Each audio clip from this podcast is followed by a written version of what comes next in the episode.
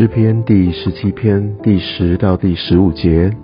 他们的心被脂油包裹，他们用口说骄傲的话，他们围困了我们的脚步，他们瞪着眼要把我们推倒在地。他像狮子急要抓食，又像少壮狮子蹲伏在暗处。耶和华，求你起来，前去迎敌，将他打倒，用你的刀救护我命，脱离恶人。耶和华，求你用手救我脱离世人，脱离那只在今生有福分的世人。你把你的财宝充满他们的肚腹，他们因有儿女就心满意足，将其余的财物留给他们的婴孩。至于我，我必在意中见你的面。我醒了的时候，得见你的形象，就心满意足了。今天的诗篇，我们可以看到大卫继续的在祷告当中来寻求上帝，而在今天的最后，我们可以看到。呃，上帝很准确的抓住上帝怎么样看待我们的一生，还有这些不遵从他的人的一生，所以他寻求那上好的福分。他告诉我们可以知道，有一些的世人，他们是只有在今生有福分，他们追求的是在这个世界里面，在这一生当中来根根本带不走的这些的财富，这些的权利，让他们呃可以。感觉上过得幸福的部分，但是，呃，在这边大卫说这些是只在今生有福分，所以我们可以看到他们非常的被蒙蔽，他们有财宝充满肚腹，他们有儿有女，他们就心满意足，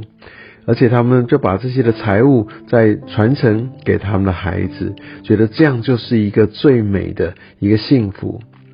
这样听起来，你会不会觉得，哎，这不就是我们所追求的吗？我们希望自己蛮有财富的，我们也希望我们的孩子也很有财富，我们可以传承给他们呢。但是我们可以看到，即虽然这是一个好的祝福，但是大卫他却选择，我必在意中要来见到上帝的面，他。寻求他渴慕，他要抓住上帝的同在，这个是他最大的满足。最后，他在呃这一个书卷，在这一篇诗篇，他的末了就写：“我就心满意足了。”什么时候心满意足？能够得见上帝的形象，能够看见神，真实的经历神的时候，才有办法进入到真正的满足。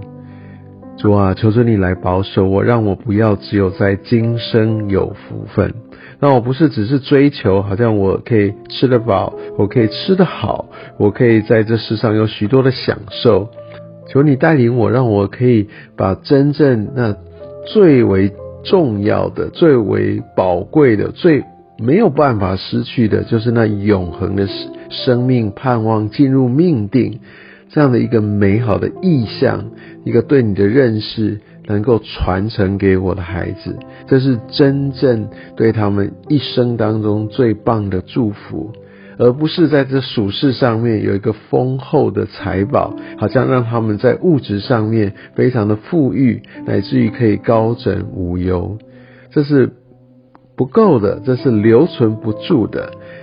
主啊，求求你让我可以有这样的一个心智，可以对我孩子这一生，对这永恒上面一个最大好处来摆上，来寻求，来跟随你，也为着我的孩子在永恒当中能够抓住这个最重要的、真正带来满足的，就是你的同在，对你的渴慕。对你的跟随，主啊，我为这件事情要放在我的祷告当中来寻求你，求主你来祝福他们。谢谢耶稣垂听我们的祷告，奉耶稣的名，阿门。